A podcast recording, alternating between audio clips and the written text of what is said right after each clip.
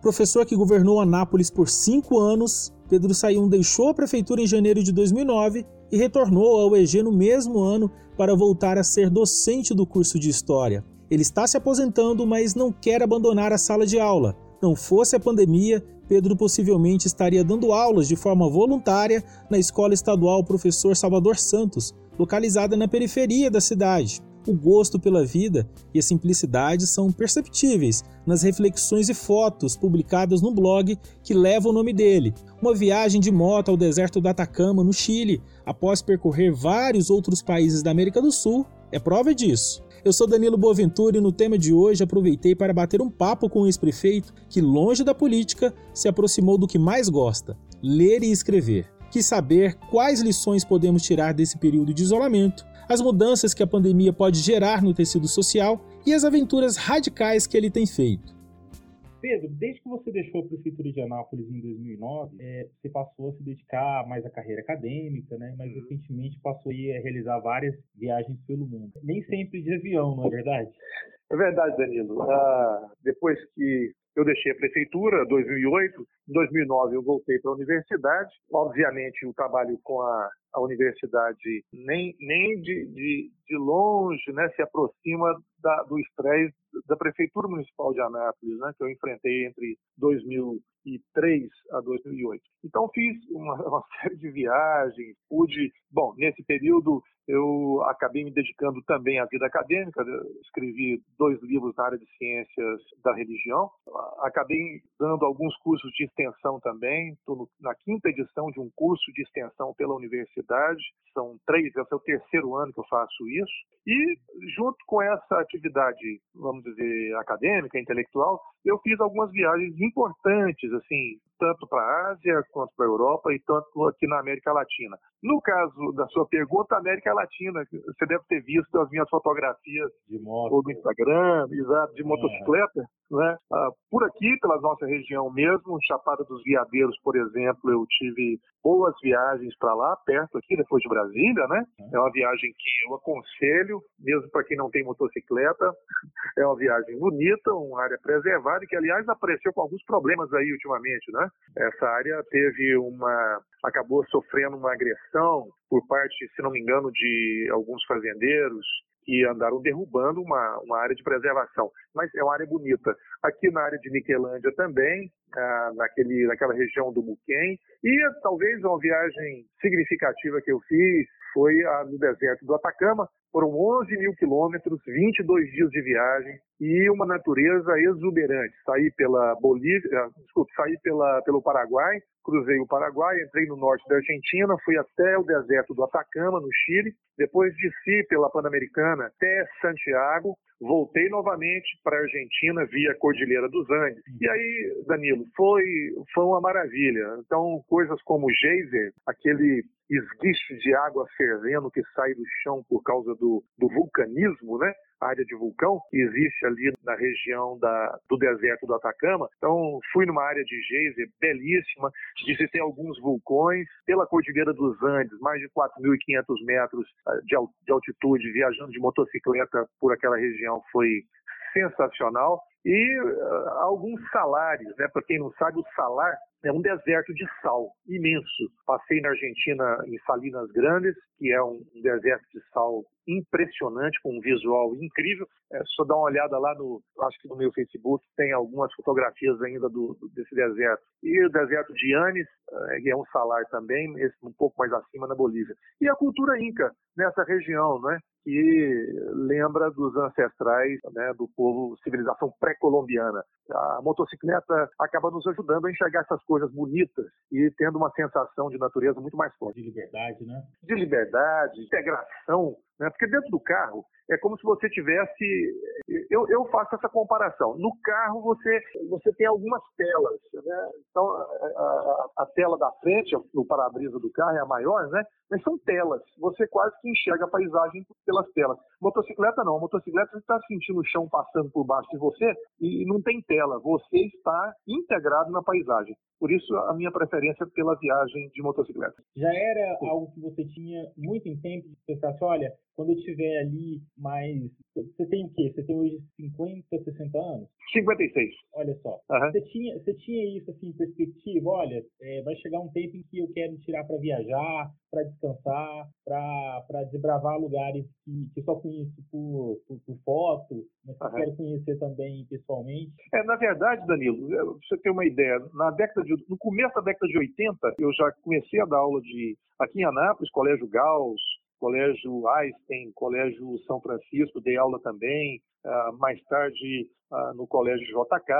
Bom, dei aula em uma série de colégios. Naquela época, começo da década de 80, eu saí aqui, fiz algumas viagens, uma delas de trem e de ônibus, né, lógico, saindo por Campo Grande, indo até Quijarro, na, na Bolívia, e eu fiz uh, uma viagem muito interessante, até hoje essa viagem pode ser feita, de trem até Santa Cruz da Sierra, perto na Bolívia, e aí então de Santa Cruz eu peguei um ônibus, naquela época uma jardineira, né, aqueles ônibus antigos, né, que as malas, as malas ficam colocadas em cima do ônibus, né, não tem maleira embaixo, ônibus antigo, e aí subi pela Cordilheira dos Andes, ainda em estradas de chão, e nós fomos, eu e um outro professor, amigo, nós fomos em, na, na capital, naquilo que foi a capital do Império Inca, né, em Cusco, cidade de Cusco, na Cordilheira dos Andes, foi a capital do, do imperador Inca, antes da chegada dos, dos, espanhóis para explorar aquela região. Fui em Cusco, fui em Machu Picchu, uma cidade sagrada em cima da Cordilheira dos Andes, a mais de 3 mil metros de altura, uma cidade que os espanhóis não conheceram. É, é, é hoje, obviamente, um, um, um, sítio arqueológico, né? uma cidade que você visita, obviamente ela não funciona, mas ela está preservada para estudos.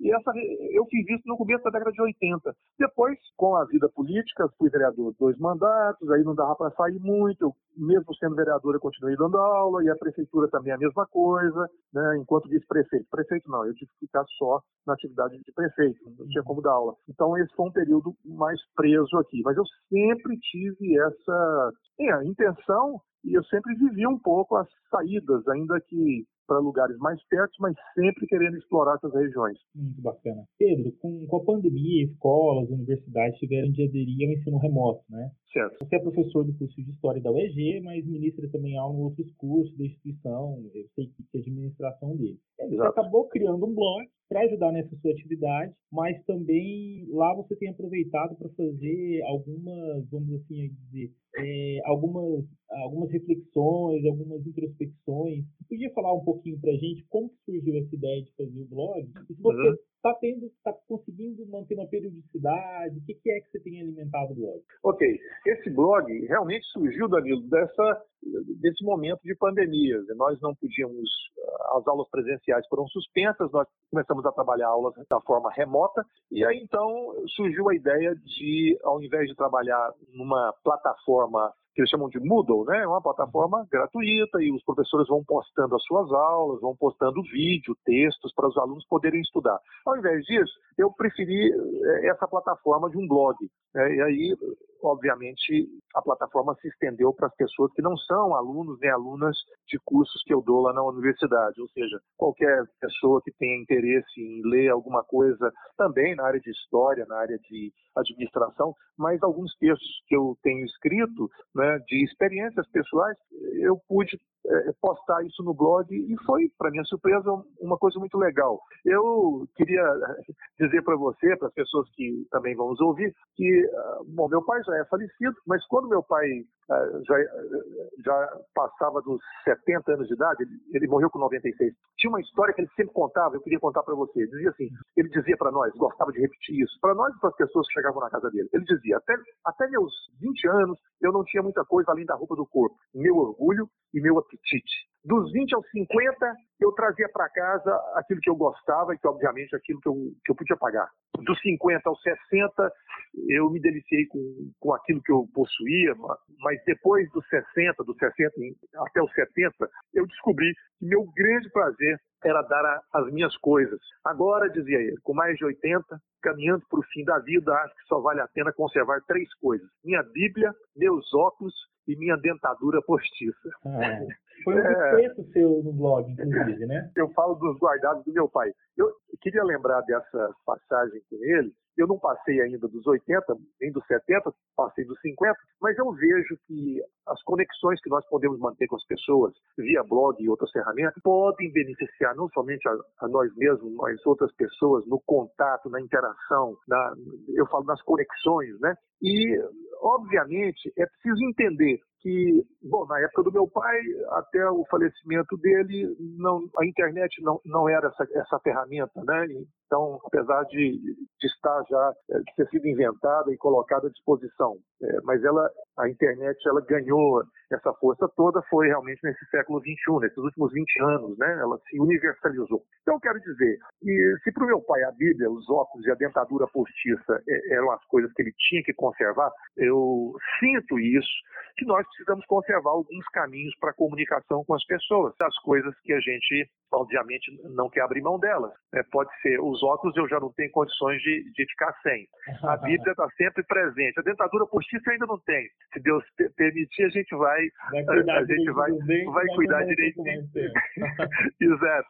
Agora, o que eu percebo é, manter o blog foi importante porque é um canal de comunicação. E uma outra coisa, é um canal de comunicação e, ao mesmo tempo, é um canal através do qual a gente pode repartir com as pessoas aquilo que a gente tem. É, se o prazer, em determinado momento da vida, o prazer que a gente tem é de dividir o que a gente comprou, adquiriu, ganhou, né, eu quero dizer que toda posse gera compromisso social. Toda posse. Não só a posse financeira, econômica, material, mas a posse também imaterial. Ou seja, aquilo que você adquiriu em termos de visão, de cultura, de intelecto, é, isso é posse, isso gera compromisso social e precisa ser dividido com as pessoas. E é interessante porque o livro sagrado dos cristãos fala que muito mais bem-aventurado é aquele que dá do que aquele do que, do que qualquer outro, né? Dizer, do que aquele que recebe. Esse dar ele é fundamental, ele dá sentido à vida das pessoas. E eu não estou dizendo em coisas grandes, materiais, etc. Essas também são significativas, mudam a vida, mudam a vida de comunidade. É, eu sei que você conhece a história, mas talvez alguém que nos ouça não, não conheça. Aquele jogador do Liverpool, aquele senegalês, uhum. né? Sadio Mané, deve estar aí com 20 e poucos anos, 27, 28 anos de idade. Eu li um dia desse que ele de origem humilde jogava futebol descalço, porque não tinha dinheiro nem para comprar. Não, não foi nem escola, não tinha absolutamente nada na África para que ele pudesse se agarrar. Mas ele tinha habilidade de futebol, foi crescendo, foi para a Europa, depois foi parar na Europa, foi parar no Liverpool, lá na Inglaterra. Bom, foi eleito o melhor jogador do mundo em 2019. Muito dinheiro, como, como realmente ganham esses jogadores de futebol. E ele disse numa declaração agora dos jornais, uh, dos jornais europeus que ele, porque ele, ele não tem Ferrari, não tem carro de luxo, não tem relógio, não tem avião, não tem nada disso. E ele falou: eu não preciso dessas coisas. Na verdade, eu vim da África e eu sei o tanto que o meu povo precisa da minha ajuda. E lá ele já construiu escola, hospital, estádio, fornece alimento e roupa para milhares de pessoas. É isso que ele faz com o dinheiro dele. Então, toda posse, eu digo, gera um compromisso social. Eu não sou jogador de futebol, não tenho tanto dinheiro assim, não tenho como fazer um, um hospital, uma escola, né, um estádio, uhum. mas o que eu tenho eu posso dividir. Então, essa é a intenção do blog. Entendi, muito bacana. Pedro, eu queria então, inclusive, aproveitar essa sua capacidade analítica. Eu estou falando com, com um professor de história, mestre, uhum. Doutor. É, muitos, muitos, muitos intelectuais têm afirmado que o mundo não vai ser o mesmo após essa pandemia. Você concorda com essa leitura? E se sim, por quê? Olha, é, primeiro eu, quero dizer assim: o mundo nunca é o mesmo, com ou sem pandemia. Né? O mundo nunca é o mesmo. Nós estamos sempre num processo de mudança e de transformação. A questão que se impõe hoje é a velocidade com que ocorrem as mudanças. Então, isso mudou muito. Quer dizer, a pandemia abriu. Só para você ter uma ideia, no ano de 1900, 1900 é muito, é muito longe. Não, 1900 é longe talvez para nós que, que vivemos aí 80, 90 anos, mas para a história não é nada, é ali. Né? Em 1900, o, a média de vida do ser humano era 30 anos de idade. É, abre os livros lá do Hobsbawm que a gente descobre isso. Ele, ele faz a estatística, ele traz para nós as estatísticas históricas de 1900. Então, média de vida do ser humano é, nos anos 1900, começo dos anos 1900, 30 anos de vida. Você imagina que no final, depois de 100 anos, já no, no, nos anos 2000, essa média subiu para mais de 70 anos de vida, mais que dobrou. Então, isso é uma mudança impressionante. Vou pegar isso como exemplo.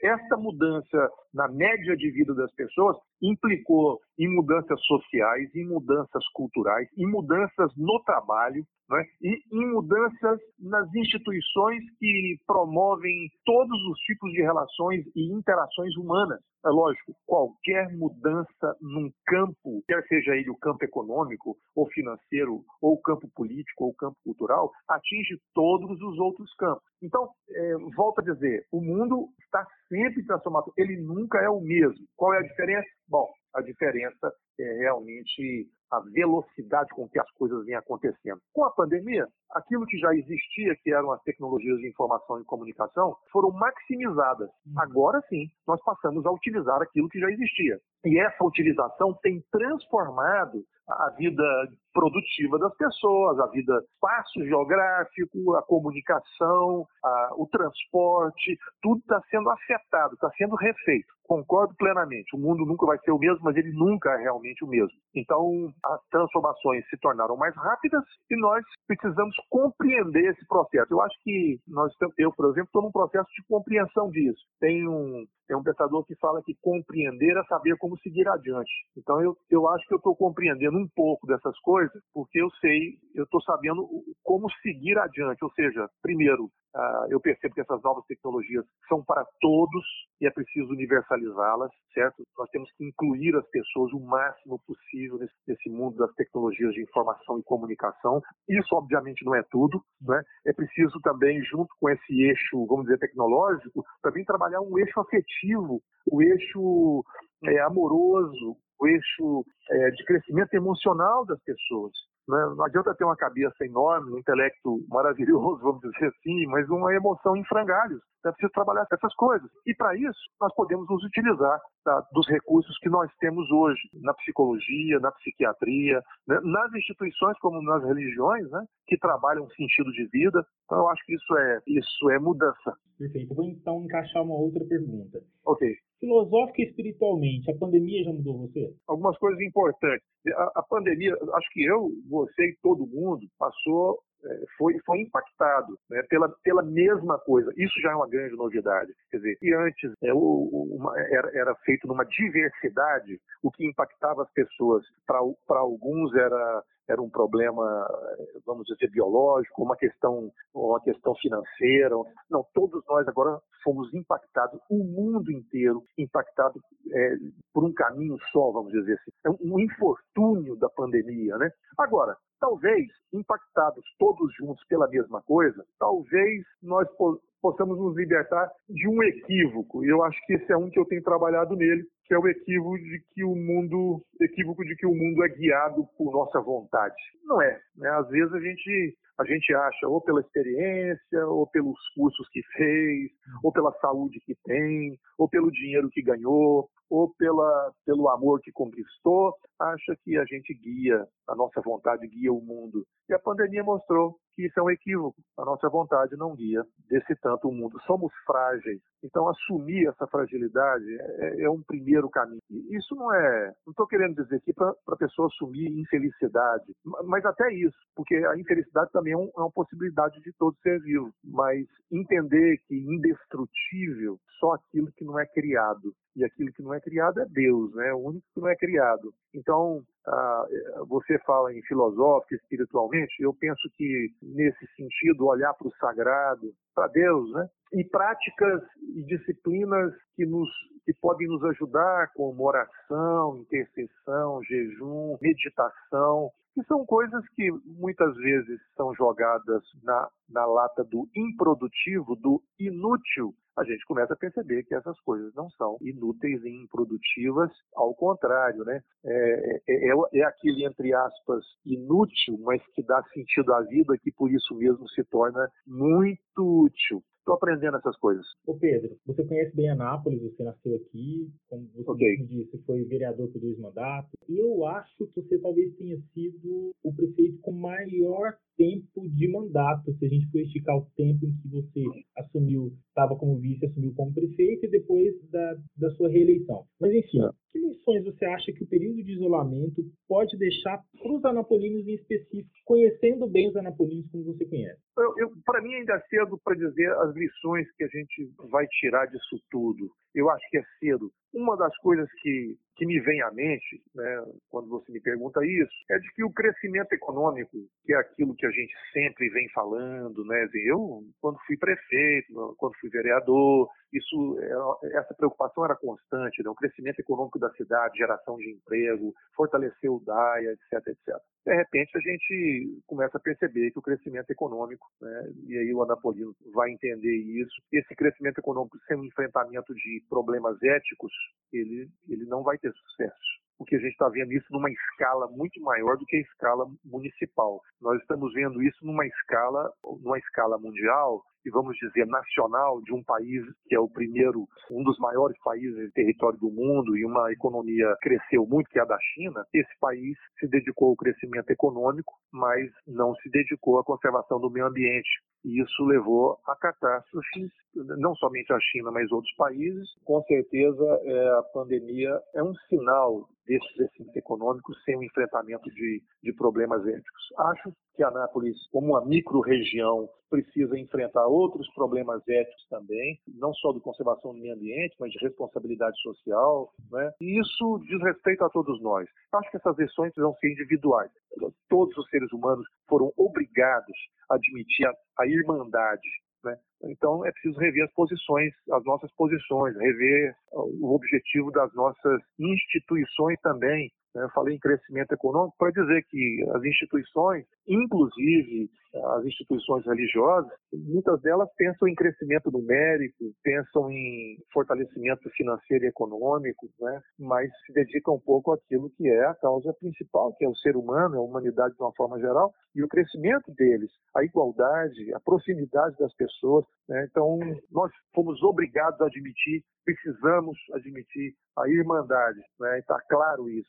Quem sabe essa, quem sabe a gente não sai fortalecido nessa área, né? Ô Pedro, é, quais são seus projetos então nesse pós-pandemia? A partir do momento que você puder viajar ainda mais, eu sei que você tem, né, você até tinha mostrado para mim algumas fotos de cavernas lá na, na região de Niquelândia. É, é verdade. O que, que, que, que, vem mais aí? Vem mais publicações no blog? O que, que você pode contar para gente? Ok, ó, o blog só para aproveitar sua, os seus contatos, as suas conexões, a sua popularidade e dizer que o blog meu é só você entrar lá, Pedro Sayum, é, www.pedrosaium.com, pronto, já está no blog. E aí você pode, as pessoas podem pesquisar as coisas que a gente tem escrito. Mas eu queria dizer o seguinte: o projeto seria seria incoerente eu falar eu falar em alguns projetos que eu tenho pessoais, como de da escrita de, de um livro que está aqui quase quase pronto, eu preciso terminá-lo, mas está faltando uma pesquisa de campo eu vou fazer isso só depois da pandemia, da pandemia.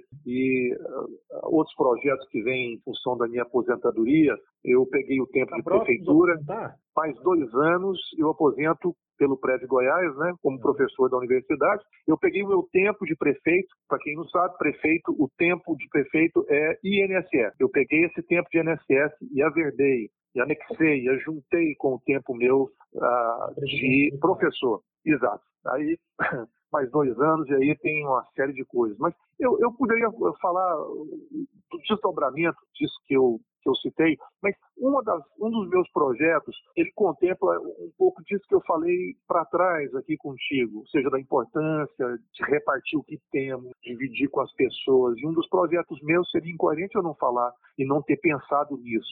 Então, eu até procurei no ano passado o secretário, não sei se fala delegado estadual de educação aqui, eu não sei, que esse termo foi subsecretário. Hoje fala subsecretário de educação, né, do estado aqui em Anápolis. Procurei o subsecretário porque eu queria assumir um trabalho voluntário numa escola pública de Anápolis. Até cheguei a escolher a escola Salvador Santos, na saída ali da Brasil Sul, do lado direito, Olha, eu estudei Mas... lá, eu acho que fiz o pré e a primeira série. Poxa, que coincidência maravilhosa. o diretor é o professor Neusmani cheguei a conversar com ele por telefone, mas aí, bom, veio pandemia e isso foi impedido. E, mas esse é o projeto meu. Eu quero trabalhar como voluntário em alguma escola. É, eu tinha escolhido essa e talvez eu fique nela, Escola Salvador Santos. E, e mesmo funciona nas dependências da igreja anglicana. Da igreja, da igreja anglicana, exatamente. Parece que a construção da escola, se não me engano, já começou. Acho que já, já teve a pedra lá de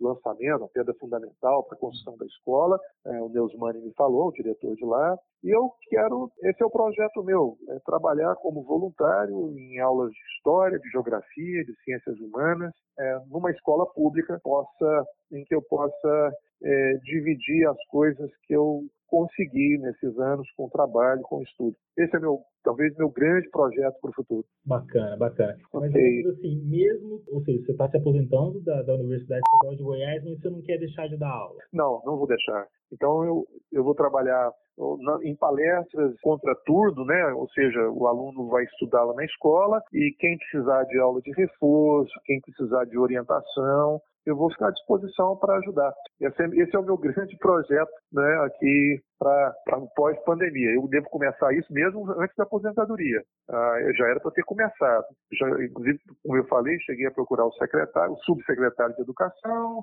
e procurei o Neusmani, que é o diretor de lá. Mas, bom, é, foi adiado, mas eu devo começar, se Deus quiser.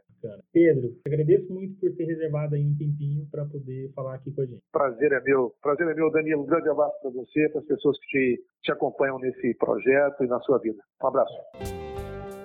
O tema de hoje é um podcast do Portal 6 com produção de Gabriela Lícia e edição de Vanúbia Correia. Você pode ouvir nossas entrevistas, análises e bate-papos na sua plataforma preferida, como Spotify, Google Podcast e Apple Podcast. Nos siga e receba a notificação de todos os episódios que saem sempre no início da manhã. É isso, até o próximo tema.